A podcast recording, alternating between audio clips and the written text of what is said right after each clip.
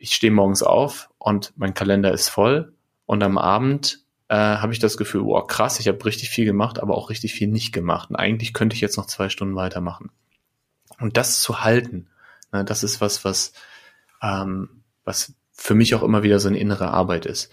Also zu halten als Perfektionist, dass nicht alles perfekt sein kann, zu halten als jemand, der ähm, gemocht werden möchte, äh, dass äh, ich nicht immer alle zufriedenstellen kann oder mich bei allen so melden können, wie sie sich gerne wünschen würden. Und okay damit zu sein, dass es auch mal 80 oder 90 Prozent sind oder vielleicht auch noch weniger. Und das habe ich so im Kontrast gemerkt und das ist das, wo ich mich gerade wieder drin übe. Nach unserer vierwöchigen Winterpause treffe ich mich mit meinem Mitgründer Dr. Nico Röhnpagel zum ersten Mal in diesem Jahr für unseren Check-in. Im ersten Teil des Podcasts tauchen wir tief in das Thema Meditation ein. Wir sprechen über Nikos zwölftägiges Retreat, über Vipassana, meinen Tag in Stille und tiefe Meditationserfahrungen. Nach unserem Tauchgang kommen wir ab Minute 40 langsam wieder an die Oberfläche und sprechen darüber, wie es sich für uns anfühlt, wieder im Arbeitsalltag zu sein und ob es okay ist, viel zu arbeiten, wenn man es gerne macht. Wir sprechen darüber, ob uns die Digitalisierung entlastet oder ob wir dadurch nur noch mehr arbeiten. Und am Ende stellen wir uns tatsächlich die Frage, was wir tun würden, wenn wir nur noch ein Jahr leben würden. Und wir sind selbst überrascht über unsere Antworten. Ich wünsche dir viel Spaß beim Hören. Guten Morgen, lieber Nico. Schönen guten Morgen, Viertel nach zehn. Lieber Daniel. Wie kommst du heute an? Ähm, ich gucke gerade aus dem Fenster mhm. und äh, ich glaube, so ein bisschen so geht es mir auch. Auf der einen Seite ist so ein komplett klarer blauer Himmel und auf der anderen Seite ist es irgendwie bitterkalt und ich will drin bleiben.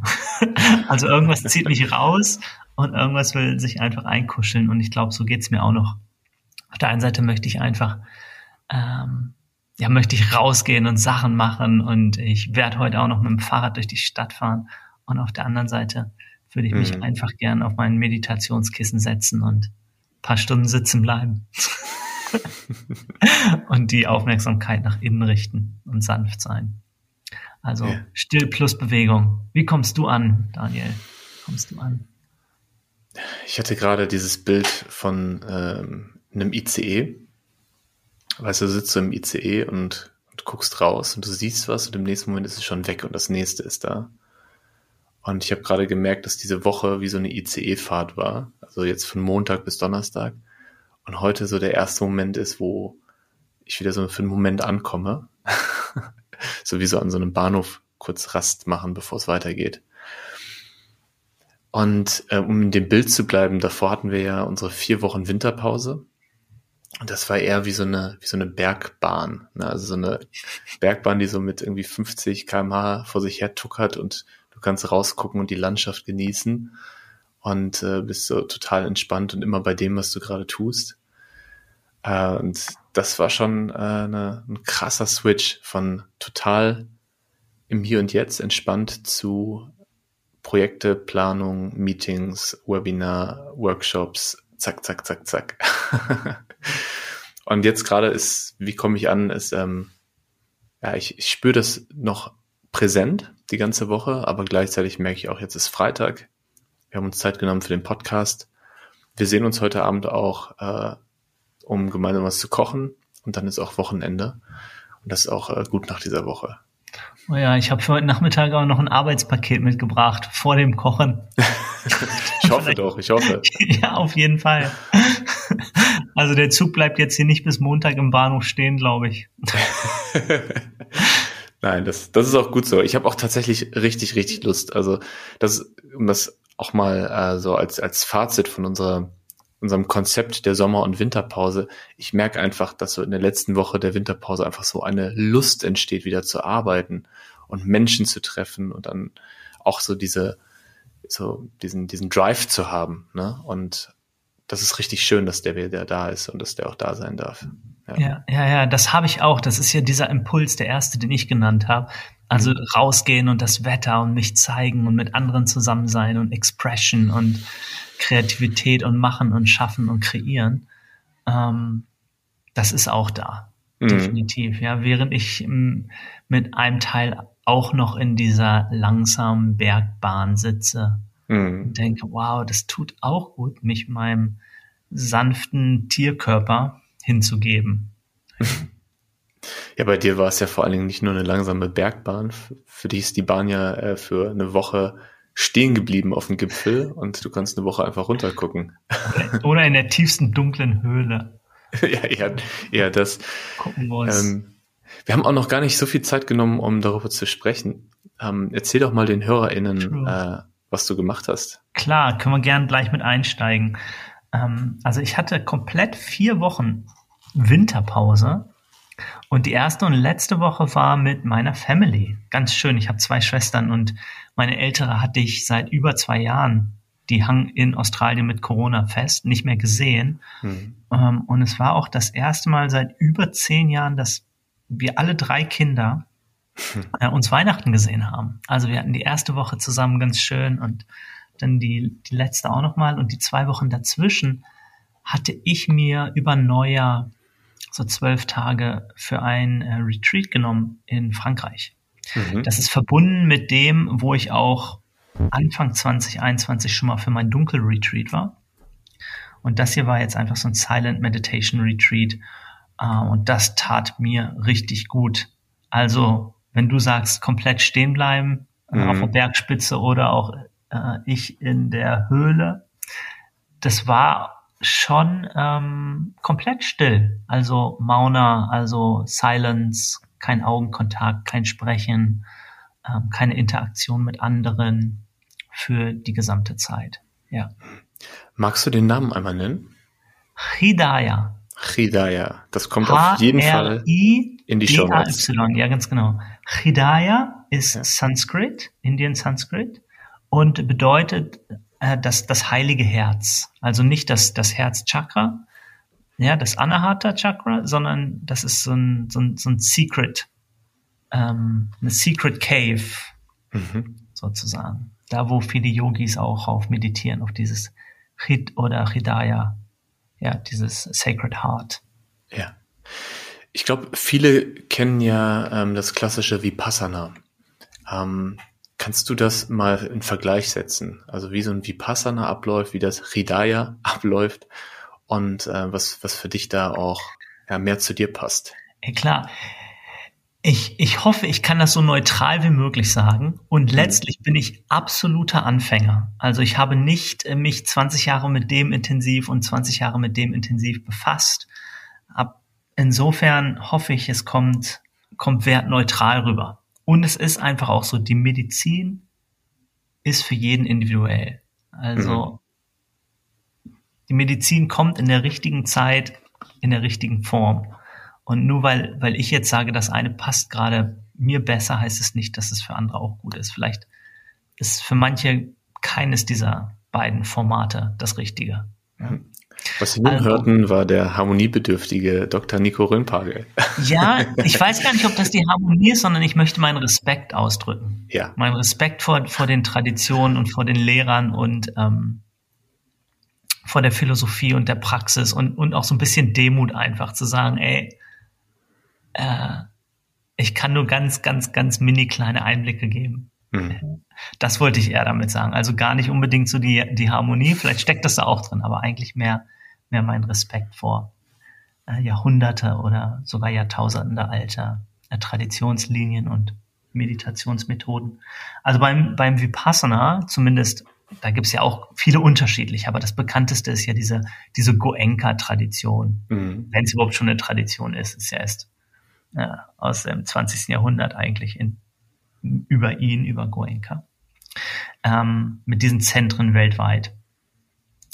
Da ist es ja so, dass es sehr rigoros eine ganz spezifische Meditationstechnik gibt, die vor allem ähm, Atem beobachten und Bodyscan ist und wo der Tag auch sehr krass strukturiert ist. Also du stehst um vier oder 4.30 Uhr auf mhm. und meditierst insgesamt, also sitzt auf deinem Kissen entweder für zwölf oder 14 Stunden über den gesamten Tag verteilt, mit natürlich Mittagspause, Frühstückspause etc.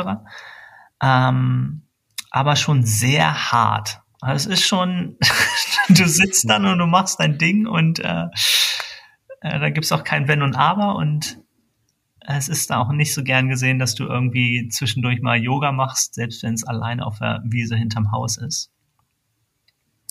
Und natürlich kannst du mit dieser einen Methode sehr tief eintauchen und ein Verständnis kriegen von der Wahrnehmung für deine eigene, eigenen Empfindungen und Gedanken. Mhm. mhm.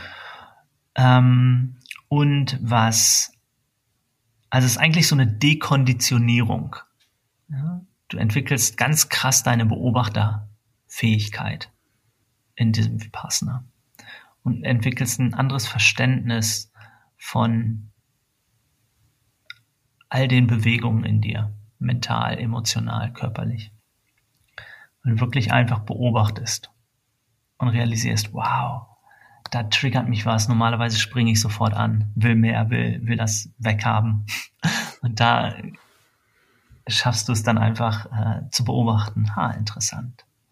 Vielleicht, vielleicht mal äh, ja, für mich zur Vorstellung, also eine ganz konkrete Situation. Ich sitze da seit sechs Stunden und mein Rücken tut weh. Also du hast immer eine Stunde am Stück. Ja. Also es ist nie länger als eine Stunde am Stück, dann ist zehn Minuten Pause, eine Stunde am Stück, Viertelstunde Pause, Stunde am Stück, dann hast du Frühstück, Stunde am Stück. Hm. Dann, ja, so läuft es ab. Also du sitzt nicht sechs Stunden, aber hast an dem Tag schon sechs Stunden hinter dir und es ist gerade genau. mal mittags. und ich, ich sitze da und ich merke so einen, so einen stechenden Rückenschmerz. Ja. Und ich in meiner persönlichen Praxis, ich würde dann äh, eine kurze Unterbrechung machen der Meditation, vielleicht weiter bei meiner Atmung bleiben und in meiner Konzentration aber mich anders hinsetzen, vielleicht mal einmal dehnen ähm, und versuchen, so dem Schmerz entgegenzuwirken. Und in der Vipassana-Tradition ist es dann eher so, so habe ich es zumindest verstanden, dass man dann sitzen bleibt, solange es wirklich aushaltbar ist und einfach diesen Schmerz wahrnimmt und guckt, was ist das tatsächlich? Und dann irgendwann auch beobachtet, wie es weniger wird oder wieder weggeht oder nicht mehr so im Fokus ist der Wahrnehmung. Schmerz ist ja schon ein mentales Konstrukt. Mhm. Ist schon eine Stimme, ist schon ein Labeling. Es ist erstmal nur Sensation da. Unpleasant Sensation. Unangenehme körperliche Sinneseindrücke. Ja. ja? Ähm, und darum geht es auch im, in, in diesem Vipassana und anderen Methoden, zu realisieren, wow, Schmerz ist schon die nächste Stufe, ist schon interpretiert, ist schon bewertet, ist schon eine Story, ist schon eine Identifikation ja. ist schon genau das Muster von, oh, das ist Schmerz, das ist schlecht, das soll weggehen. Oder das Gegenteil, wow, das fühlt sich gut an, das ist Freude, davon will ich mehr oder das soll bleiben. Ja? Das heißt, länger drin zu bleiben in der Wahrnehmung, ohne uns zu bewegen, gibt uns eine Möglichkeit, aus der Konditionierung rauszugehen, wow, das ist Schmerz. Mhm. Und dann gibt es einfach so, ein, so eine feine Linie, ja, zu sagen, ist das jetzt ein Muster? Und mein System sagt, das ist so unangenehm, da will ich jetzt rausgehen, weil es wirklich nicht gut ist für den Körper. Da ist irgendwas abgeschnürt oder ich habe eine Verletzung oder so. Oder ist es ein ähm, Vermeidungsmechanismus? Mhm. Kann ich einfach rein entspannen, einfach beobachten und durchgehen, um eine Ebene tiefer zu gehen. Und häufig ist es so in meiner Beobachtung, wenn ich irgendwo mit bleibe und eben nicht reagiere, dann wird das zu einem Tor für irgendeine neue Einsicht. Ja, wenn ich es schaffe, mich nicht zu verkrampfen, ja, sondern wirklich zu beobachten und durch so eine unangenehme Körperempfindung durchzugehen, passiert danach irgendwas. Es kommt eine Emotion hoch, es kommen Bilder hoch, die verdrängt waren, es löst sich was im Körper und wir reagieren viel zu häufig. Und wir überzeugen uns, unser Ego überzeugt uns selbst, oh, das ist Schmerz, oh, das ist gefährlich für den Körper. Oder könnte ein mhm. Langzeitschaden entstehen.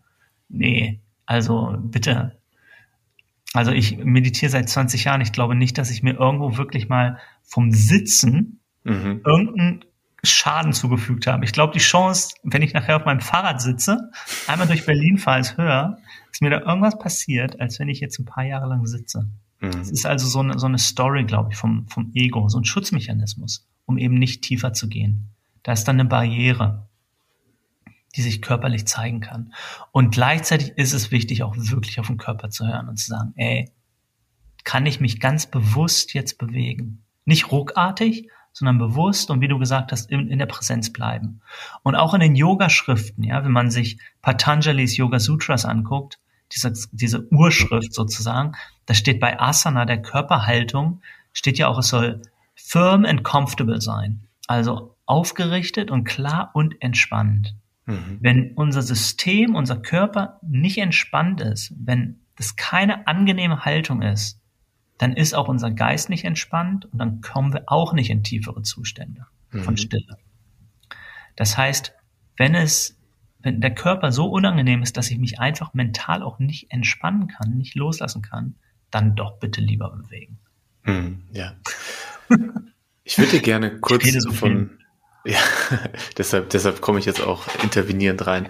Nee, das ist ja super spannend und ich will vor allen Dingen auch noch erfahren, ähm, das im Vergleich zum Hridaya gleich. Ich ja, hoffe, ich spreche das richtig aus. Äh, aber vielleicht einmal kurz ähm, von aus meiner Perspektive. Ich habe ja auch schon das eine oder andere Retreat gemacht und äh, habe äh, zum Anfang dieses Jahres so einen Tag in Stille gemacht, hm. den ich einfach zu Hause gemacht habe. Das heißt, ich habe mir den Tag äh, freigeräumt, äh, meiner Frau Bescheid gesagt und dann wirklich Stunde gesessen, Yoga gemacht, Stunde gesessen, Qigong gemacht, Stunde gesessen, gejournalt und wirklich so von morgens bis abends einfach nur mit mir verbracht. Und äh, in meiner normalen Praxis mache ich es immer so, dass wenn ich irgendeine Sensation fühle, also zum Beispiel so ein Kratzen am Kopf, also so ein Jucken am Kopf, wo ich kratzen möchte, mhm. oder ein, ein Rückenschmerz oder meine Beine schlafen ein, dann nehme ich immer drei Atemzüge und dann führe ich erst die Handlung aus. Also ich reagiere nicht sofort oder es jucken, ich kratze, sondern ich nehme das erstmal wahr, halte es für drei Atemzüge und dann reagiere ich. Und was ich jetzt äh, dieses Mal zum ersten Mal gemacht habe, auch inspiriert durch äh, das, was ich vom Vipassana kenne, ist einfach in dieser Stunde wirklich mich gar nicht bewegt. Und auch mit äh, Schmerz gesessen, auch mit Jucken gesessen. Und da habe ich tatsächlich schon in der, in der kurzen Zeit die Erfahrung gemacht, ähm, dass solche Sensations erst leicht sind, dann werden sie total intensiv und ich habe das Gefühl, ich halte das niemals aus. niemals. Dann gebe ich dem Raum und beobachte das, ganz interessiert und neugierig. Und irgendwann merke ich, dass äh, meine Aufmerksamkeit irgendwie woanders ist, weil eine andere mhm. Stelle juckt und dass ich das dann schon gar nicht mehr so richtig wahrnehme. ja. Und das war für mich jetzt auch mal eine neue Erfahrung, also mit so einem Gefühl, wo ich das, also wo ich denke, ich kann das nicht halten für eine Stunde und es aber dann trotzdem zu tun und zu merken, es geht. Und das ist äh, vielleicht im Kleinen eine Erfahrung, die man macht, wenn man äh, wirklich zehn, zwölf Tage in so einem Retreat äh, einfach nur sitzt und beobachtet. Ja, ja, genau das. Das ist das Prinzip. Es geht nicht darum, ob es groß oder klein ist, sondern mhm. im Prinzip als Erfahrung genau das. Ich denke, ich kann nicht mehr, ich muss jetzt irgendwas machen. Und ich bin damit einfach und habe mhm. fünf Minuten später, aus welchem Grund auch immer, weil ich es vergessen habe oder weil ich da reingeatmet habe oder was weiß ich, auf einmal ist es wieder gut. Mhm. Es muss aber auch nicht immer so sein. Manchmal geht es auch nicht weg und wird einfach immer fieser und fieser und fieser. Aber manchmal wird es immer fieser und fieser und fieser und auf einmal ist es wieder weg. Mhm.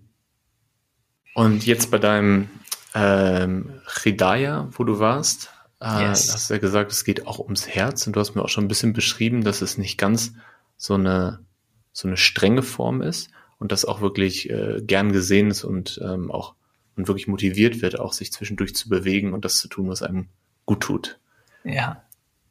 Äh, ich fand es total geil. Es war genau meine Medizin, die ich jetzt gerade gebraucht habe. Also ich bin noch ja. sehr enthusiastisch. Es ist echt ein Retreat, wo ich sage, ich könnte jetzt sofort zurückgehen und nochmal 10, 20, 30 Tage mhm. bleiben. Und das hatte ich sonst beim Retreat nie. Da habe ich mal gesagt, okay, so, war gut und jetzt reicht's erstmal. Sei das Vipassana oder mein Dark Retreat oder andere Solo-Retreats oder so, Yogic-Retreats, die ich gemacht habe. Aber hier ist so, könnte ich sofort weitermachen. Hat so viel Resonanz in mir. Mhm. Ähm, also es ist insgesamt ein mystischer Ansatz und ich bin ja Mystiker. Ja, und sie bringen ganz undogmatisch. Magst du mystisch einmal kurz beschreiben? ja, Der, der, der Mystiker weiß, Daniel, ja. dass wir jetzt gerade, wie wir uns unterhalten, in dieser Welt auf einer Nadelspitze tanzen. Und in dieser Welt, die auf der Nadelspitze tanzt, sind Daniel und Nico, die unterhalten sich über eine Welt, die auf der Nadelspitze tanzt. Und das beinhaltet das gesamte Universum, die Nadelspitze. Der Mystiker weiß, diese Welt ist anders, als sie erscheint. Und ähm, der Mystiker ähm, feiert dieses Leben, auch wenn er weiß, es existiert gar nicht. das ist schön formuliert. Ähm, du hast mir mal beschrieben, dass äh, für dich Mystiker sein bedeutet, ähm, selbst in die Erfahrung zu gehen und nicht irgendetwas zu glauben, was andere erzählen. Definitiv. Ja.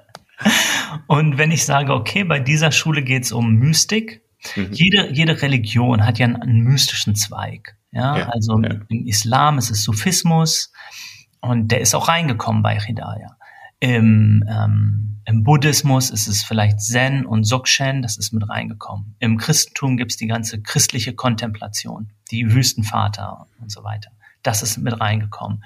Im Hinduismus hast du Advaita Vedanta, hast du Tantra, hast du Yoga. Also diese ganzen mystischen Traditionen, die jeweils auf direkte Erfahrung vom, vom Consciousness, von Bewusstsein abspielen. Die sind alle hier zusammengeflossen, sehr undogmatisch. Es war zwar vor allem Advaita Vedanta, also äh, nicht duale Philosophie, ja, dass es letztlich nur ein Bewusstsein gibt. Mhm. Und wir uns aber mit, mit dieser äh, Identität, mit dieser materiellen Welt, mit diesem Ich so identifizieren, dass wir das vergessen.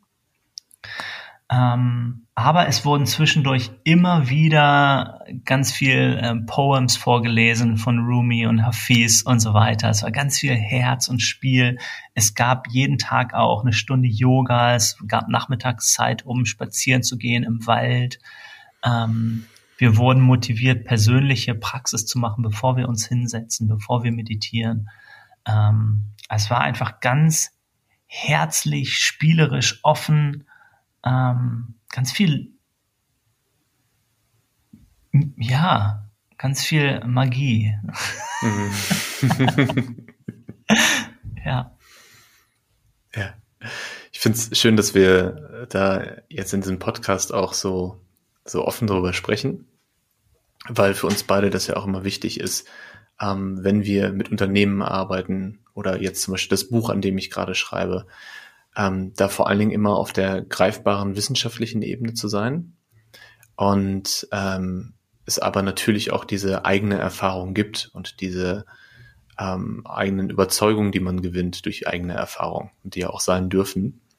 Und äh, ich finde das immer total spannend, mich mit dir zu unterhalten und merke ganz, ganz viel Neugier und gleichzeitig merke ich aber auch, dass da was ist, was ich so noch nicht erfahren habe und deshalb auch gar nicht teilen kann. Also ich kann das so von außen beobachten und kann sagen, ah, okay, das macht Sinn, das klingt spannend, da habe ich Neugier und gleichzeitig merke ich dann aber auch, ja, das schreibt aber nicht ganz so, wie ich die Welt wahrnehme. Ey Daniel, ich habe auf diesem Retreat so verrückte Dinge erlebt. Ja. ja. über die kann ich gar nicht sprechen. Zumindest, also wir können das mal probieren unter vier Augen, aber ähm, ich glaube, du wirst einfach nur den Kopf schütteln und sagen, Nico, ich bin mir nicht sicher, ob du wirklich der richtige Co-Founder bist. ähm, aber ja, ja ich, äh, ich bin ganz gut darin, schon immer gewesen. Also seit 25 Jahren, mich so zu präsentieren, als wäre ich ein ganz normaler Mensch auf dieser Welt und ich kann nach allen Regeln spielen. Das klappt auch aber ganz in gut. Wirklichkeit, nee, ganz, ganz anders. Ja. ja. Aber das heißt, ähm, dass jetzt dieses Retreat, äh, wir haben da auch schon mal kurz drüber gesprochen, äh, die sehr gut getan hat und für dich mhm. auch wirklich nochmal eine ganz intensive Erfahrung war, die, die dein Bewusstsein auch nochmal auf eine ganz andere Ebene gebracht hat. Ja, wirklich. Auch meine Praxis hat sich verändert. Ich habe so meine mhm. Praxis hat sich so seit letzten zehn Jahren nicht groß verändert. Also meine Stunde morgens in Meditation, da sind neue Sachen dazu gekommen. Ähm, und ich hab, sitze seit dem Retreat auch abends mhm. nochmal vorm ins Bett gehen. Ähm, nichts Neues, einfach Bestätigung. Einfach Bestätigung. Und vielleicht noch eine Sache zum Retreat. Ähm, es war so, es gab die Blöcke nicht wie beim Vipassana eine Stunde, sondern vormittags war ein Zwei-Stunden-Block und am Nachmittag nochmal zweieinhalb Stunden am mhm. Stück. Und so die ersten fünf Tage äh, habe ich jeweils eine Pause gemacht. Wurde auch mit einer, mit einer Glocke eingeläutet, zehn Minuten Pause dazwischen. Ähm, und so ab dem fünften, fünften Tag habe ich immer durchgesessen, die zwei mhm. Stunden und zweieinhalb Stunden. Ähm, und ich habe festgestellt, dass viele Einsichten erst nach anderthalb, zwei oder sogar zweieinhalb Stunden kommen. Also wirklich die Wirbelsäule mal für zweieinhalb Stunden komplett gerade zu halten, hatte ich in meinem Leben noch nicht gemacht vorher. Mhm. Und ich habe realisiert, nach einer Stunde im Retreat oder auch wenn ich hier zu Hause immer eine gute Stunde sitze, passiert noch nicht so viel. Um, um wirklich tiefer zu gehen, sind dann auch mindestens anderthalb, zwei nötig, ohne, ohne Bewegung. Mhm. Man sinkt, sinkt einfach immer noch so ein bisschen weiter ab. Ähm, das war also auch noch ganz interessant zu beobachten. Ja, super spannend, ja. Ich ähm, habe die letzten vier Wochen ja vor allen Dingen mit meinem Buch verbracht, wie du ja weißt. Und das war für mich auch so eine Form von Meditation oder von Therapie. Also sehr, sehr viele Stunden am Tag einfach da sitzen und schreiben. Und schreiben heißt ja auch immer nachdenken, Dinge verarbeiten, reflektieren. Und in dem Buch ähm, geht es ja auch um persönliche Erfahrungen, persönliche Geschichten. Und ich habe tatsächlich auch ein Kapitel über Meditation geschrieben, habe dafür auch nochmal ganz, ganz viel ähm, Studien mir angeschaut und äh, mich mit der Wissenschaft dahinter beschäftigt. Und äh, das war für mich auch nochmal wirklich so eine Reise, ähm, also einmal eine Reise in meine eigene Erfahrung der letzten zehn Jahren. Ne, was, wie, wie ist das so Schritt für Schritt, diese Reise gewesen? Und dann aber auch nochmal ein bisschen fundierter noch äh, ein Verständnis dafür zu bekommen, wie funktioniert das äh, Default Mode Network, also wie funktioniert dieser mhm. Zustand unseres Gehirns, wenn es nicht gerade mit einer Aktivität beschäftigt ist. Und ähm, ja, wie, wie, äh, welche Formen von Meditation gibt es? Welche Intentionen stecken hinter den unterschiedlichen Formen? Wie kann man jemanden, der gar keinen Zugang dazu hat, trotzdem ähm, Interesse wecken und einen, einen ersten Schritt ermöglichen?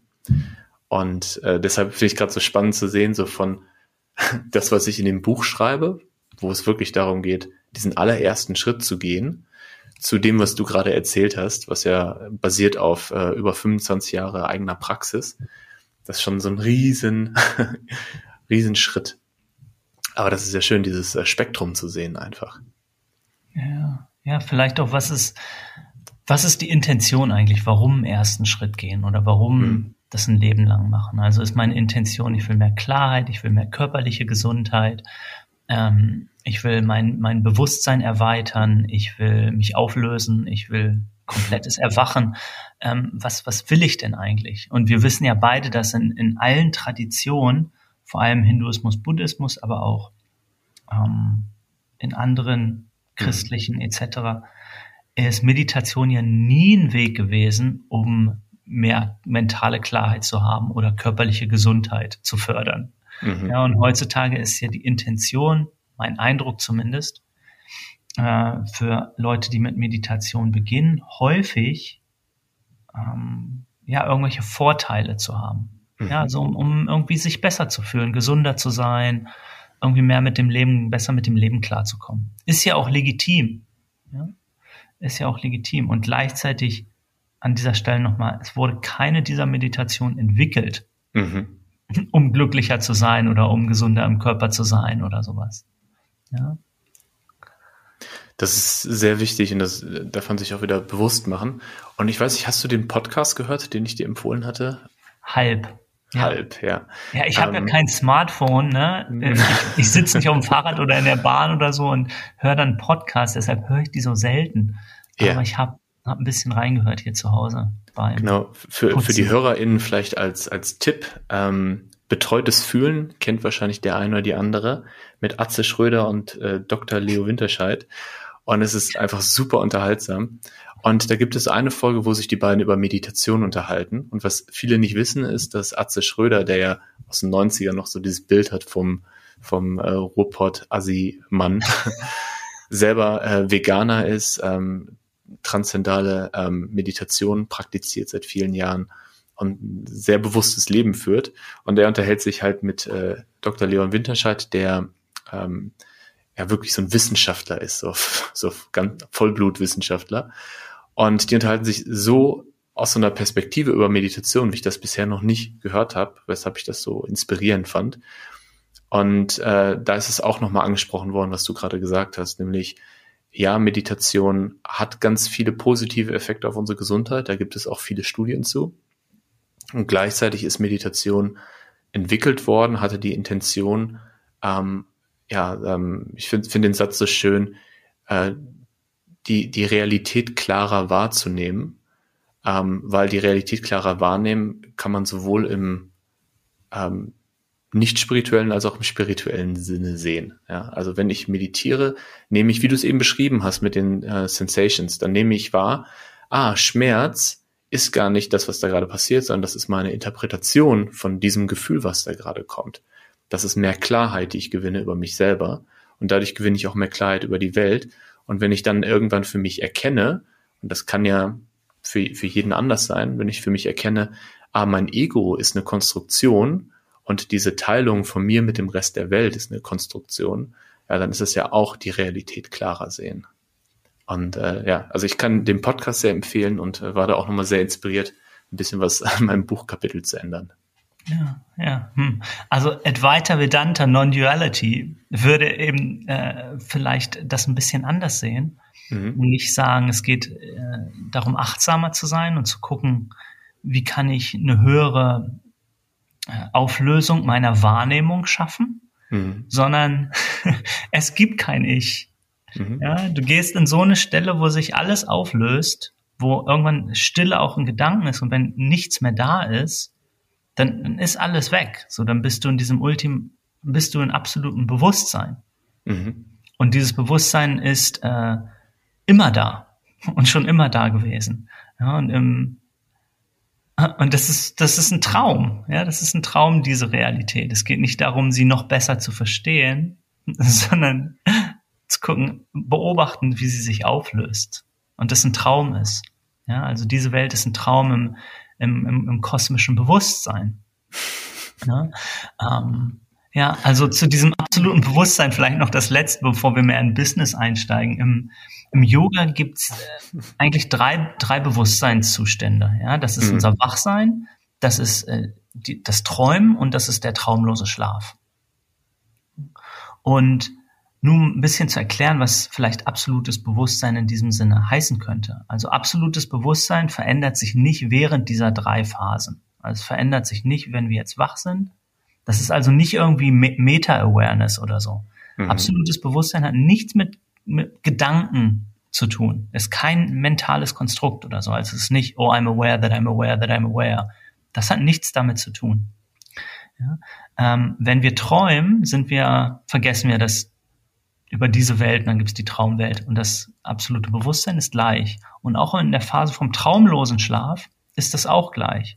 Und das war auch vor zehn Jahren gleich und gestern gleich und auch im Moment, als wir geboren sind. Das ist also der absolute kosmische Beobachter sozusagen. Mhm. Ja, es ist schon sehr spannend, ähm, in sowas einzutauchen und äh, bestimmte Erfahrungen zu machen.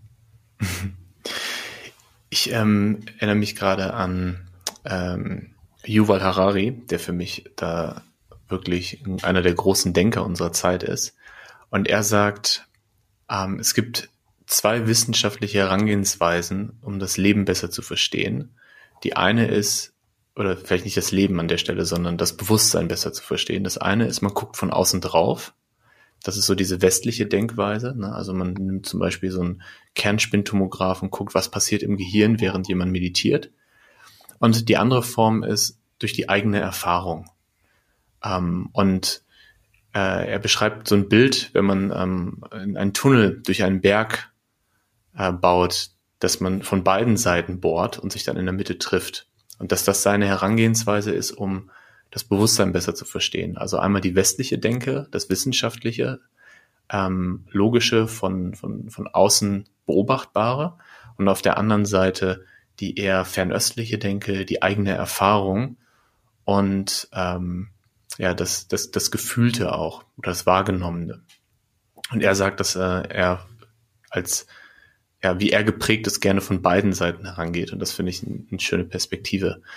Und ich glaube tatsächlich, dass all das, was du gerade beschrieben hast, ähm, all das, was äh, ich auch schon von vielen anderen gehört und gelesen habe, tatsächlich in der Wahrnehmung so ist in dem Moment und halte das alles für möglich, ähm, habe aber selber diese Erfahrung noch nicht gemacht und kann deshalb dieses, dieses äh, Weltbild nur interessiert von außen beobachten ähm, und bin da aber total neugierig und offen und forsche. Du hast eben gesagt, äh, bevor wir zum Business kommen, ich weiß gar nicht, ob wir über Business heute sprechen. Äh, ich habe in der äh, in meiner Meditation noch Spiritual eine spannende, Business, my friend. ja. Ich habe eine spannende Erfahrung gemacht, ähm, um vielleicht da auch wieder so ein bisschen mehr in Richtung äh, Neurowissenschaften zu gehen oder Psychologie der Menschen. Und zwar, äh, während ich da gesessen habe, kam auf einmal der Gedanke. Eine Frau rein und hat gesagt, willst du nicht doch Mittag essen, Daniel? Das war tatsächlich nicht so. Nee, es kam auf einmal der Gedanke hoch an eine äh, ehemalige Kollegin, die ich vor sechs, sieben Jahren das letzte Mal gesehen habe. Und auf einmal so ein Unwohlsein-Gefühl, dass wir uns, ähm, dass da irgendwas noch im Unreinen ist. Mhm. Und so der Wunsch von meiner Seite, mich bei ihr zu entschuldigen. Und das habe ich einfach so erstmal total überrascht wahrgenommen. Und dann kam dieser Gedanke noch zwei, dreimal auf. Und dann habe ich äh, mir vorgenommen, am nächsten Tag, weil ich ja mein Handy an dem Tag ausgelassen habe, äh, ja einfach zu schreiben, mich bei ihr zu melden und zu sagen, hey, ich weiß gar nicht mehr genau, was damals war, aber ich habe das Gefühl, ich würde mich gerne bei dir entschuldigen. Ich habe das Gefühl, ähm, wir sind nicht so gut auseinandergegangen und ich habe da meinen Beitrag zugeleistet. Und die hat sich total gefreut über meine Nachricht, hat sich auch von ihrer Seite für das, was sie gemacht hat äh, oder was sie, woran sie sich erinnert, entschuldigt und äh, haben uns verabredet, uns demnächst mal wieder zu treffen. Und was mir an diesem Beispiel nochmal so bewusst geworden ist, ist, dass alles, was wir erleben, und ich glaube, da haben wir auch schon mal drüber gesprochen in einem Podcast, ja. dass alles, was wir erleben, was nicht gelöst ist oder was, ähm, was noch ungelöst ist, Ressourcen bei uns einfach einnimmt ähm, jedes Traumata, ob es ein Riesentraumata ist oder auch ein ganz kleines Traumata, ne? jede, jede ungelöste Sache, mhm. jede Emotion, die nicht Raum gefunden hat, ja. ist noch da. Ja. Und äh, um das jetzt mal so ganz losgelöst von, von bewusstseinserweiternden Ideen, einfach in der Meditation diesen Raum geben, dass Emotionen und Gedanken, die die ganze Zeit schon da sind, die wir aber gar nicht mitbekommen, dass die rauskommen und dass man dann die Chance hat, sie aufzulösen. Mhm. Und es ist so eine Kleinigkeit, aber ich habe mich in dem Moment, war ich so dankbar dafür, dass ich das äh, verstanden habe und auflösen konnte. Ja, ja. So schön, dass du sagst, dass wir dann eine Chance haben, das aufzulösen. Ja, und das ist eben auch so dann dein Mindset mhm. ja, von, von Wachstum, von ich, ich möchte verstehen, ich möchte lösen, ich möchte Frieden, ich möchte ähm, irgendwie im Reinen mit mir sein ehrlich sein. Wohingegen ich könnte auch sagen, boah, ich habe meditiert und auf einmal kamen diese alten Bilder hoch, an die ich seit zehn Jahren nicht gedacht habe. Das war schrecklich, ich meditiere nicht mehr. Also nicht unbedingt eine Retraumatisierung oder so, aber ich könnte sagen, ey, äh, es ist eine negative Meditationserfahrung gewesen. Mhm. Oder eine sehr unangenehme oder schmerzvolle und deshalb meditiere ich nicht mehr. Ja, und ich könnte aber auch sagen, genau darum geht's mir doch in der Meditation. Genau zu gucken, ah, da sind unangenehme Dinge ohnehin in mir. Die werden ja nicht kreiert durch die Meditation, sondern die mhm. werden mir daran bewusst. Und dann ist es, wie du sagst, eine Chance, daran zu arbeiten. Und da gibt's ja dann auch viele Meditationstechniken, wie ich das auflösen kann. Vergebungsmeditation mhm. oder liebende Güte-Meditation in dem Moment, um mich zu reprogrammieren. Ja, ähm, oder ganz konkret, nächsten Tag rufe ich die Person einfach an. Mhm. Ja, ich hatte auch mal sowas, äh, da habe ich, äh, das ist schon über zehn Jahre her, auf einmal in der Meditation kamen mir Bilder aus meiner Jugendzeit über so ein paar Wochen, äh, also 15 Jahre später, auch mit einer anderen Person.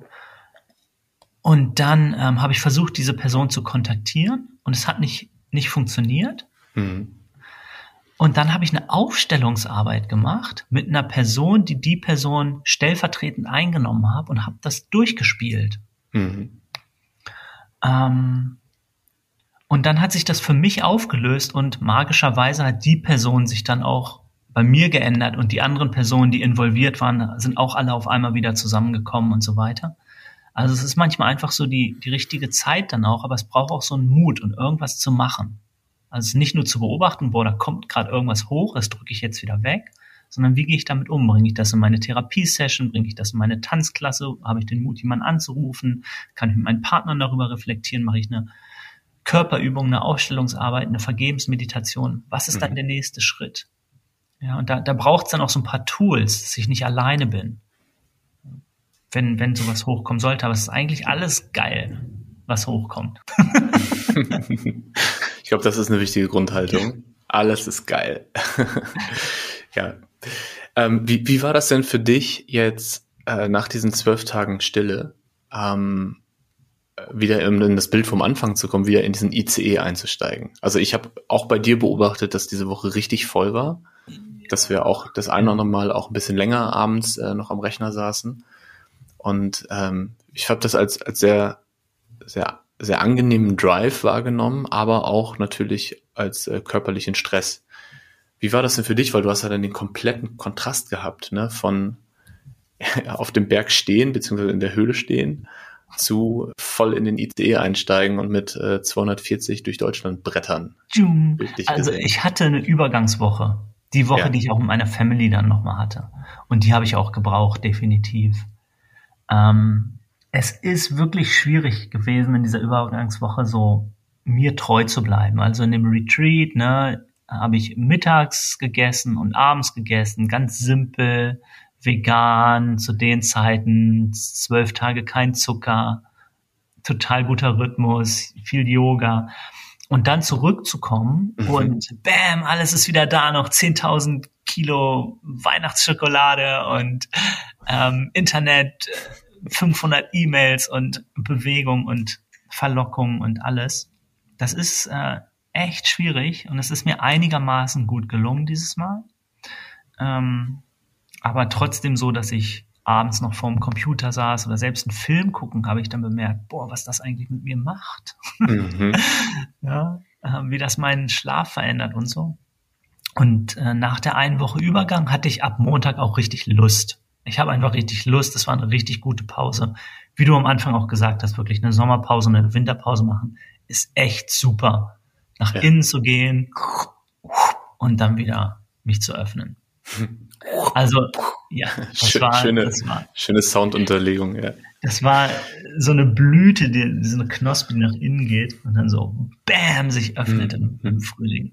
Und hier mein, mein Baum vor dem Fenster Mitte Januar ist auch ein bisschen verwirrt, die ganzen Knospen kommen schon mhm. raus. Ähm, ja, deshalb habe ich gerade dieses Gefühl gehabt von yes, wieder rausgehen und ja, dem Rhythmus ja. der Jahreszeiten auch so folgen. Also es fühlt sich einfach gut an. Ich freue mich. Ja. Freue mich wieder rauszugehen. Was, was ich ganz krass wahrgenommen habe, ist, ähm, dass ich jetzt wieder in diesem Modus bin, ich kann gar nicht, egal wie sehr ich mich anstrenge, ich kann gar nicht alles schaffen, was ich gerne schaffen würde. Ich kann mich gar nicht bei allen Menschen melden, bei denen ich mich melden würde, und ich kann gar nicht alle Projekte äh, zu 100 Prozent erfüllen, so wie ich es gerne will, würde, weil es einfach zeittechnisch gar nicht möglich ist. Und das ist eher der Normalzustand. Und jetzt so in dieser Winterpause war es so, ich habe viel gemacht. Also ich habe ein Buch geschrieben, ich habe ganz viel bei eBay Kleinanzeigen verkauft und hier in der Wohnung gemacht. Aber es war immer so, ich bin dann morgens aufgestanden und habe mir vorgenommen, okay, heute äh, setze ich die zwei Sachen auf eBay und äh, weiß nicht, baue das Regal auf und schreibe zwei Stunden im Café am Buch. Und dann habe ich das gemacht. Am Abend habe ich gedacht, geil, Du hast alles das gemacht, was du dir vorgenommen hast. Mhm. Und jetzt diese Normalität, die ja eigentlich 99 Prozent oder 90 Prozent des Jahres eher so ist, ist, ich stehe morgens auf und mein Kalender ist voll und am Abend äh, habe ich das Gefühl, wow, krass, ich habe richtig viel gemacht, aber auch richtig viel nicht gemacht. Und eigentlich könnte ich jetzt noch zwei Stunden weitermachen. Und das zu halten, ne, das ist was, was, ähm, was für mich auch immer wieder so eine innere Arbeit ist. Also zu halten als Perfektionist, dass nicht alles perfekt sein kann, zu halten als jemand, der ähm, gemocht werden möchte, äh, dass äh, ich nicht immer alle zufriedenstellen kann oder mich bei allen so melden können, wie sie sich gerne wünschen würden. Und okay damit zu sein, dass es auch mal 80 oder 90 Prozent sind oder vielleicht auch noch weniger. Und das habe ich so im Kontrast gemerkt und das ist das, wo ich mich gerade wieder drin übe. Hm. Hey, ich, ich frage mich, ob das schon immer so war. Ja, oder erst so ein Phänomen der letzten zehn Jahre ist. Oder ob das so ein bisschen auch so unsere Narrative ist, oh, wir heutzutage in unserer post postmodernen Gesellschaft, da ist das alles so schnell und das, ja. vielleicht war das auch in den 70ern so schon. Vielleicht war das auch schon um 1900 so, als der, der ganze Craze losging. Vielleicht war es auch schon im 18. Jahrhundert so. Oder vielleicht war es auch vor 3000 Jahren, als die Pyramiden gebaut haben, auch schon so. Ja, wo oh, morgens aufstehen und das noch machen und das Haus bauen und das Dach reparieren und da mich melden und da abrechnen ja, und ja. da dafür.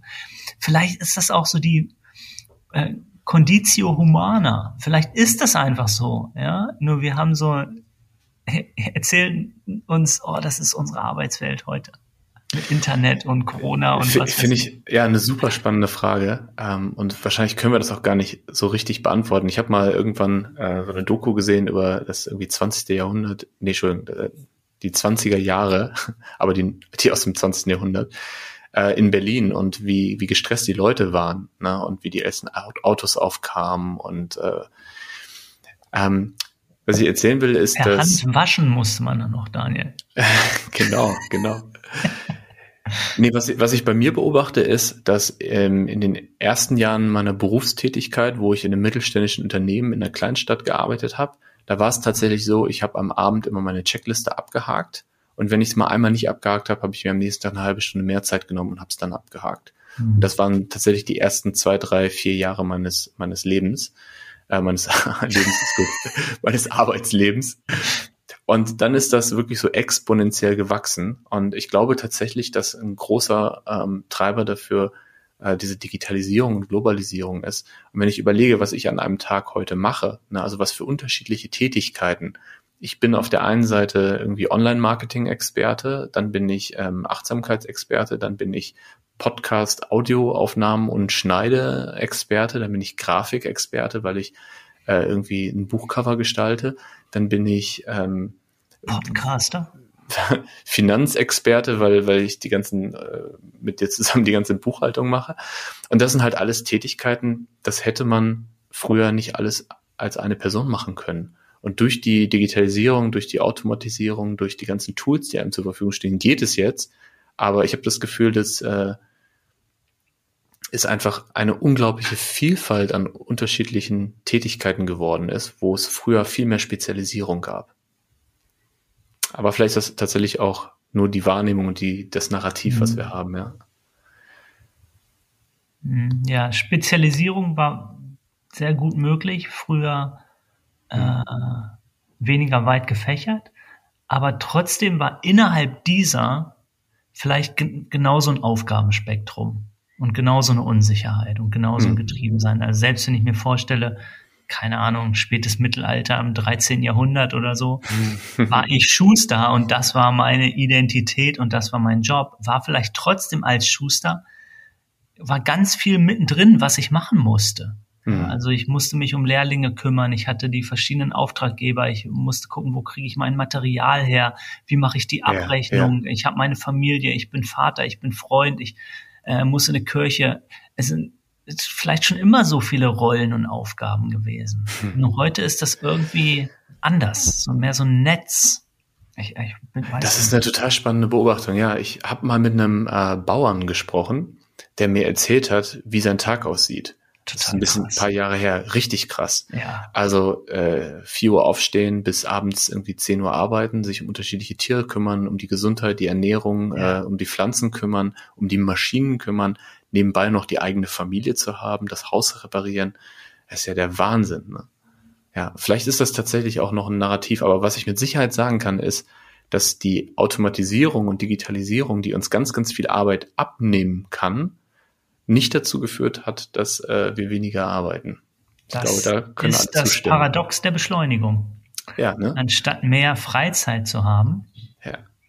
Nehmen wir mal ein ganz greifbares Beispiel, ja. Brief und E-Mail und Slack vielleicht noch als nächste Stufe, ne? So, es gab eine Zeit, da haben die Leute Briefe geschrieben und da hast du vielleicht, ich weiß es nicht, äh, als, als Schuster noch, oder so, ich immer noch. Hast du deine zehn Briefe am Tag geschrieben. Dann kam die E-Mail und dann wurden aus den zehn Briefen 50 E-Mails und jetzt hast du Slack und es werden aus 50 E-Mails äh, 100 Slack-Nachrichten. Also es ist wirklich, ähm, es führt nicht dazu, dass ich weniger arbeite, dass ich mehr digitale Unterstützung habe. Ja, es führt eher dazu, dass ich mehr Möglichkeiten habe. Genau, kriegen wir wirklich mehr gebacken. Ja. ja. Schieben wir wirklich mehr an. Und dann ist doch eigentlich, wenn, wenn viele darüber sprechen, keine Ahnung, in, in 20 Jahren sind 50 Prozent der heutigen Jobs obsolet und können von äh, künstlicher mhm. Intelligenz oder Robotern oder Maschinen übernommen werden. Ist das nicht eigentlich verrückt, wie viel wir heute noch selber machen? Mhm. Also, dass eigentlich die, die künstliche Intelligenz und die Maschinen uns dann mit dieser Narrative, die du auch genannt hast, eigentlich mehr Arbeit aufdrücken und mehr Stress machen, anstatt uns Arbeit abzunehmen. Ja. Also bis jetzt spüre ich das noch nicht unbedingt. Es ist, findet irgendwie beides statt. Ja, es nimmt uns Arbeit ab, aber irgendwie schafft's auch mehr Arbeit. Ja, ja. Also was, was mir gefallen würde, wenn das so ist, ist, dass ähm, Automatisierung und künstliche Intelligenz so mehr repetitive Arbeit uns abnimmt und dadurch mehr Raum entsteht für kreative Arbeit. Mhm. Und vielleicht ist das tatsächlich so und das äh, wäre ja eine schöne Entwicklung. Aber unterm Strich äh, ist mein Tag dann trotzdem prall gefüllt. Aber, aber guck mal, was ist schon, was ist schon repetitive und was ist kreative Arbeit? Guck mal, unser Podcast-Geschwafel hier, das können mhm. doch einfach mal zwei AI-Bots übernehmen. ja, hast du, ja. hallo, du, du hörst doch keinen Unterschied. Es gibt äh, schon seit 20 Jahren solche Tests, dass man als Normalbürger, wenn man mit einem AI spricht, keinen Unterschied mehr. Findet man nicht. Ja, für eine, für eine Buchung äh, in einem Restaurant, ja. Nee, nee, äh, das ist ja schon viel weiter. Also da, da kannst du dich ganz normal unterhalten ähm, und du findest find, bei Hochentwickelten nicht einfach hier eine Buchung, Restaurant. Da können sich zwei unterhalten. Das sind hochphilosophische Themen, du kannst in alles reingehen. Da gibt's gibt's doch diese diese diese krassen äh, AI-Maschinen, mit denen man sich unterhalten kann, die man fragen kann, was ist AI, wer bist du, was ist die Menschheit, wie denkst du über Plato und über ähm, mhm. über Mindfulness und so weiter. Kannst dich ganz normal mit denen unterhalten. Ich also bin, äh, ich bin zwei zusammen, fertig. Ja, ja. Ich, ich finde das Thema äh, wichtig, aber total overhyped. Ähm, in meiner Wahrnehmung sind ganz viele Sachen, die künstliche Intelligenz genannt werden. Einfach nur äh, ähm, Daten, Datenbanken, die einprogrammiert werden. Wenn man das sagt, dann wird das geantwortet. Also ja. ganz selten habe ich mal erlebt, dass ähm, ein Algorithmus so intelligent ist, dass er wirklich selber lernt und sich weiterentwickelt. Und äh, ja, aber spannende Frage. Vielleicht sitzen wir in ein paar Jahren äh, nicht mehr zu zweit hier, sondern geben unsere, unsere Ideen in so einen Bot ein und dann äh, produziert er für uns einen Podcast und wir hören uns den dann nachher an. Genau, damit wir dann in der Zeit fünf andere Sachen machen können. ja, genau. ja, sag mal, wo wir gerade so, äh, so über so viel machen reden, ähm, ist mir gerade nochmal wichtig. Ich weiß nicht, ob du den letzten Podcast gehört hast, hast mit äh, Lukas und Sophia. Habe ich noch nicht ja, der, der war sehr schön. Den habe ich ja im November mit äh, den beiden aufgenommen und jetzt aber erst im Januar veröffentlicht. Und da haben wir im Gespräch festgestellt, dass wir alle drei äh, recht viel arbeiten und dass wir irgendwie mit einem schlechten Gewissen rumlaufen, dass wir viel arbeiten, weil wir ja Achtsamkeit praktizieren und in die Welt bringen. Und dann haben wir uns selber die Erlaubnis gegeben in dem Podcast, hey, es ist auch es kann auch äh, achtsam sein, viel zu arbeiten, wenn man wirklich die bewusste Entscheidung trifft und wenn man so ein Typ ist und der Lust drauf hat. Und wir haben dann die äh, Mindful Workaholics gegründet als kleine, als kleine Gruppe. Und das ist ein Thema, da muss man vorsichtig mit sein. Das, ja. ist, das ist mir auch wichtig. Aber was mir einfach wirklich gut getan hat, auch in dem Gespräch, ist, äh, ich mag halt auch einfach wirklich gerne viele Dinge machen. Und ähm, ich glaube, dass ich schon mittlerweile durch die Achtsamkeitspraxis auch das Bewusstsein dafür habe, was tut mir gut, was tut mir nicht gut, wann brauche ich eine Pause, wann brauche ich keine Pause. Mhm. Und immer besser darin werde, äh, Dinge nicht zu tun, besser darin werde, ähm, zu priorisieren und zu sagen, ich brauche jetzt aber gerade die Entspannung und die Ruhe, sowie auch mhm. diese Winter- und Sommerpause, die wir machen. Das sind ja alles so Tools, die wir für uns entdecken. Und trotzdem will ich gerne noch mal eine Lanze dafür brechen, weil wir jetzt gerade auch so viel darüber sprechen, wie viel wir zu tun haben. Wo kommt das äh, eigentlich her? Ja. Ich finde es total schön, so Phasen zu haben, wo man im ICE sitzt und dann wieder Phasen zu haben, wo man in der Bergbahn sitzt. Oder vielleicht sogar im Tunnel. Still in der Höhle. Ähm, zu den Mindful Workaholics mhm. noch, noch ein Gedanke. Ähm, sich schuldig fühlen ist natürlich nie gut. Insofern, okay, was können wir ändern? Mindful Workaholics gründen. Mhm. Ähm, neben, ich habe Tools und ich spüre, wo ist wirklich die Grenze in meinem Körper und so ist, glaube ich, da nochmal ganz wichtig die Intention. Also yes. Yes. weshalb arbeite ich eigentlich viel? Ist das, um irgendein Loch zu stopfen, also um mhm. Anerkennung zu bekommen, die ich als Kind nicht gekriegt habe? Oder ist es ein starker Materialismus, weil ich irgendeinen besonderen Status oder Erfolg brauche? Ja, finanziell. Ist es äh, Servant Leadership, weil ich irgendwie einfach so einen Drive für Positive Change habe und mich so hingebe der Welt, ja, um, um anderen zu dienen, ja, weil ich irgendeine Mission oder irgendeine so ganz starke Vision in mir habe. Und was ist die Intention, weshalb ich viel arbeite, ist, glaube ich, enorm wichtig und nicht, ähm, dass ich viel arbeite oder wie ich damit umgehe, sondern daran zu gehen, warum ist das so?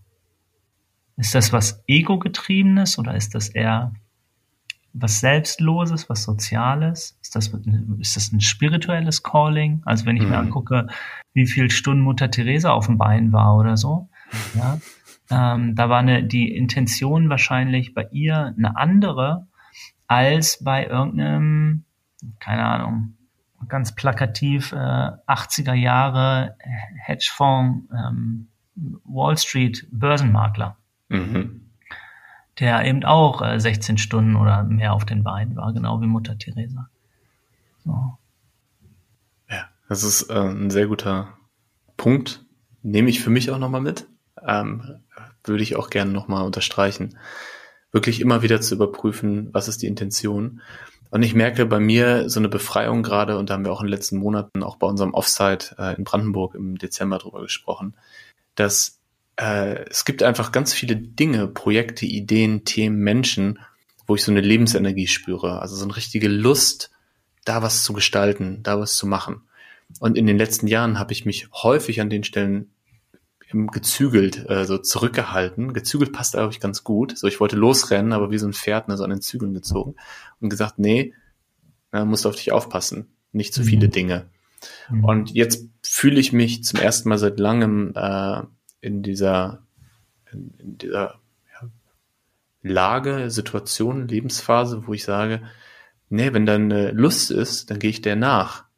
Und äh, in dem Vertrauen, dass äh, ich die, die Fertigkeiten habe und das Mindset, damit dann auch umzugehen, wenn es dann mal zu viel wird und auch wieder äh, Nein zu sagen. Also macht es Sinn, während man ein Unternehmen gründet, ein Buch zu schreiben? Wahrscheinlich überhaupt nicht. Aber es macht mir total Freude gerade, ja, und die, die Pause, die ich mir genommen habe, wenn ich dann da im Buch schreibe, merke ich, das ist eine ganz andere Art von Arbeit und eine ganz andere Art von, äh, von Sein. Und das bereichert eher so den anderen Teil wieder. Ja, also das ist für mich gerade so eine persönliche Geschichte, dass ich einfach, nachdem ich mich lange gezügelt habe, jetzt mir die Erlaubnis gebe, ähm, den Dingen nachzugehen, die mir richtig Spaß machen, wo ich Energie spüre, yes. in dem Vertrauen, dass ja. das äh, unterm Strich gut sein wird. Das da können wir gerne beim nächsten Mal wieder einchecken. Ja, dass es unterm Strich gut sein wird, letztlich. Also yes. wenn, wenn, wir zurückgucken, im Moment des Todes, morgen oder in 60 Jahren oder wann das sein wird, ja, wir merken, ah, okay, das, das war es wert. Und wir realisieren, es ging nicht um den Status oder so, sondern wow, man, gut, dass ich da parallel noch dieses Buch geschrieben habe. Ja. That's, ja, was ist, was ist wert? Was, was würde ich machen, wenn ich nächsten Monat sterbe? So. Mhm. Ähm, das ist vielleicht so ein, so ein bisschen so ein Filter, den ich anwenden darf. Oder was, was würde ich machen, wenn ich in einem Jahr sterbe? Mhm. Und dann gucke, okay, was fällt weg und was unterdrücke ich eigentlich, aber wozu ich eigentlich Lust habe, wo mein Herz nachfragt. Ja, wollen wir uns die Frage mal stellen? Was würdest du machen, wenn du ein Jahr noch hättest? Klingt ein bisschen cheesy jetzt, wo ich es ausspreche, aber es ist ja tatsächlich eine spannende Frage. Würdest du das, was du jetzt gerade machst, so weitermachen oder würdest du, weiß nicht, ein Jahr reisen oder dich in eine Höhle setzen? Ja, also wenn es wirklich nur, nur ein Jahr wäre, würde ich tatsächlich nicht mehr äh, Revolve weitermachen. Bei fünf ja. Jahren würde ich es noch voll, voll Blut weitermachen, noch die nächsten drei, vier, aber bei, bei, bei einem Jahr oder einem Monat oder so, kürzeren Zeitraum wahrscheinlich nicht mehr. Ja. Sorry, um was du vorhin gesagt, die Lanze zu brechen. ähm, ich, ich glaube, ich würde mir drei Monate nehmen, um ganz viele Menschen zu sehen rund, rund um die Welt und mhm. dann die letzten mindestens sechs Monate ganz allein in Stille irgendwo sein. Ah, wow, tatsächlich. Ja, definitiv. Und richtig in, in tiefere Meditation reingehen. Ja. Als der Tod will vorbereitet werden. Hm. Also mache ich jetzt schon, aber es ist dann gut, nochmal ein bisschen intensiver das zu tun. Ja. Boah, ich merke, dass das echt einen krassen Gedankenprozess gerade bei mir loslöst. Ich frage dich nochmal direkt, Daniel. Hm, was, was, was wirst du tun? Oder okay, was würdest du tun? Lieber so. Wenn, wenn, du, wenn du noch zwölf Monate zu leben hättest. Hm.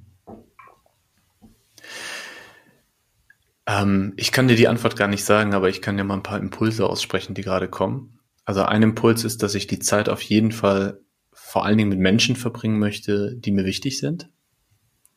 Also viel mit Menschen sein, vor allen Dingen mit meiner Frau, mit meiner Familie, mit Freunden. Ähm, ich glaube, ich würde vielleicht schon irgendwie nochmal eine schöne Reise machen oder sowas, aber jetzt nicht irgendwie die ganze, das ganze Jahr unterwegs sein, das Gefühl haben, ich müsste jetzt was nachholen oder so. Das ist, das wäre eher nicht das, die Intention. Und ich habe so dieses ganz starke Gefühl gerade, ich möchte gerne etwas ähm, hinterlassen. Also hinterlassen im Sinne von ähm, ein Buch oder ein Unternehmen oder eine Idee oder ein Konzept oder so. Das heißt, ich glaube, ich würde auch sehr in diesen Kreativmodus gehen und gucken, was glaube ich, was äh, Mehrwert liefert, wenn ich den hinterlasse. Hm. Ähm, das ist jetzt so ein Impuls, den ich gerade spüre. Also auf der einen Seite Menschen treffen, sehen, mit ihnen viel Zeit verbringen und auf der anderen Seite noch was in die Welt bringen. Ähm, ja. Und WeWolf, gute Frage. Ähm, ich glaube, ich würde nicht so fünf Tage die Woche acht Stunden für WeWolf arbeiten. Ich würde auch Bis nicht zum letzten Tag. Ja, ich würde auch nicht irgendwie mich so viel mit Buchhaltung oder mit, äh, mit Kundenprojekten beschäftigen. Einfach keine Steuern zahlen das letzte Jahr, Daniel. Unglaublich. Ja. Aber wie geil ist es denn, wenn Wevolve noch weiter existiert, noch viele Jahre und diese Idee von Wevolve weiterlebt? Und das wäre mir, glaube ich, auch wieder so im Sinne von kreieren und in die Welt bringen auch, auch ein großes Anliegen, ähm, da auch noch äh, Energie reinzustecken. Ja. Boah, krasse Frage, ey, wie sind wir darauf gekommen? Ja, echt super, Frage, die wir auch mal so einbauen können, ne? Für, für ein intensiveres One-on-One-Check-in irgendwo bei irgendeinem Workshop oder so. Ich ja. glaube, das sagt, sagt viel aus über, wo stehe ich gerade, wo bin ich, wer bin ich, wie bin ich. Ja, und es ist vor allen Dingen so ein Reality-Check. Ähm, inwieweit tue ich das schon? Und äh, ich mhm. habe ja vor dreieinhalb Jahren meinen meinen Job gekündigt, weil ich für mich entschieden habe, ich möchte gerne meine Energie und meine Lebenszeit in ein Thema und in Menschen investieren, ähm, an die ich glaube und an das ich glaube. Und das tue ich ja mehr und mehr. So, mehr also Zeit mit Nico verbringen. zum Beispiel. Also ich würde definitiv noch ein paar Folgen mit dir machen und dir dann erzählen, ähm, was, was in diesem Jahr so alles passiert. Ja. Okay, wollen wir hoffen, dass es nicht dazu kommt, Nico? Ähm, aber total spannende Frage. Gibt es was, was, was du gerne noch, noch teilen möchtest? Hm. Nee, ist gut soweit. ich hatte mir, ich hatte mir so eine kleine Liste geschrieben, was sind so Themen. Ähm, ich habe tatsächlich noch einen Punkt. Komm, dann, dann bring den mal noch. Ja, und zwar, ähm, wir beide haben ja am Donnerstag ein Webinar gegeben zu unserem Benchmark. Yes. Ja, also für die HörerInnen, wir haben über die letzten drei Jahre mit mehr Teams, aber bei 16 Teams äh, von acht Unternehmen äh, unser Mindful Leadership Programm gemacht und Daten erhoben darüber ähm, vorher, nachher, äh, wie ihre, wir nennen das Mindful Leadership Index, aber wie ihre Fertigkeiten, ihre, ihre Einstellung sich verändert.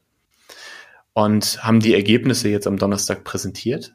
Und äh, was mir aufgefallen ist, so auch in der Vorbereitung, ist, das passt vielleicht auch ganz gut zu dem, was wir eben besprochen haben, dass ich so diese Liebe auch zu Daten wieder entdeckt habe und dieses, diese beiden Welten zusammenführen.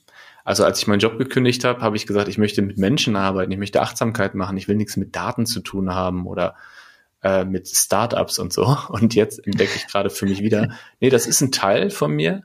So, auch diese Zahlen, Daten, Fakten und äh, in Spreadsheets rumkriechen und Datenbanken und so. Und ähm, das zu sehen, dass das einen Mehrwert liefert, das hat mich sehr erfüllt. Das fand ich richtig schön.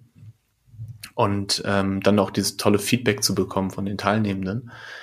Ähm, ich glaube, dass das ist ein gutes Beispiel. Ich spreche häufig mit Menschen darüber, die Achtsamkeit in die Welt bringen wollen, dass sie sagen, wie mache ich das? Mhm. Also werde ich jetzt Coach oder was ist mein Weg? Und ich glaube, so eine Antwort, die ich für mich immer mehr finde, ist zu gucken, was sind die Dinge, die man gerne macht und für die man begeistert ist und die man gut kann. Ich denke gerade an Ikigai, also an diese vier Bereiche. Ne? Wenn die zusammenkommen, ist ja das ist ja quasi der Sweet Spot und zu gucken, wie kann ich in diesen Bereichen das machen. Also wenn ich total gut bin im App entwickeln, ja, wie kann ich Achtsamkeit in Form einer App in die Welt bringen? Wenn ich total gut darin bin, zu vernetzen und äh, Netzwerke zu gründen und Leute miteinander zu verknüpfen, dann kann das ja mein Weg sein. Und da habe ich jetzt gerade gemerkt, ah, okay, das ist kein, kein dunkles Kapitel in meiner Vergangenheit, mit dem ich nichts mehr zu tun haben möchte, sondern das ist was, was mich auch begeistert und wo auch mein Herz für schlägt. Und das war schön, das zusammenzubringen. Hm. Ach, seufz. Ähm, ich, ich hatte statt, tatsächlich hier Benchmark-Webinar und Benchmark auch auf meiner Kleinliste, aber ich dachte, ey, nach dem, nach der Jahresvision ja. äh, können wir da nochmal reingehen und gleichzeitig, äh, ja, klar, denn das ist das, was wir, was wir machen, was uns bewegt und was uns, was uns wichtig ist. Und wir haben in dieser Folge viel so gesprochen, auch über von mir aus Transzendenz und Consciousness und so weiter. Und na klar, ich habe ja auch meinen PhD, ich habe ja auch einen sehr kritischen, rationalen, vielleicht sogar wissenschaftlichen Verstand oder ja. kann da zumindest reingehen und finde es auch total spannend, verschiedene Wege zu finden, um die Welt zu verstehen und zu erklären und so zu repräsentieren.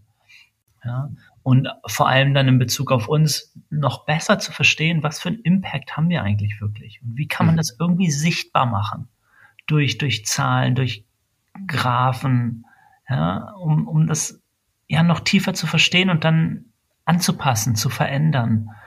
Also den den Teil habe ich auch ganz klar in mir. Da steckt bei mir glaube ich so eine so eine Neugier hinter Welt durch verschiedene Linsen und über verschiedene Sprachen und Filter zu verstehen, um dann nochmal anders agieren zu können irgendwie. Also auf jeden Fall sehr geil, Meilenstein, dass wir diesen mhm. Benchmark mhm. jetzt haben. Yes. Ja. So. Das Jahr 2022 kann kommen. Nico, richtig schön, yes. so in den Tag zu starten und äh, noch schöner, dass wir uns heute Nachmittag tatsächlich sehen. Nochmal für ein paar Arbeitspakete und dann aber auch für so ein richtig genüssliches äh, Essen mit einem vollgedeckten Tisch und netten Menschen dabei.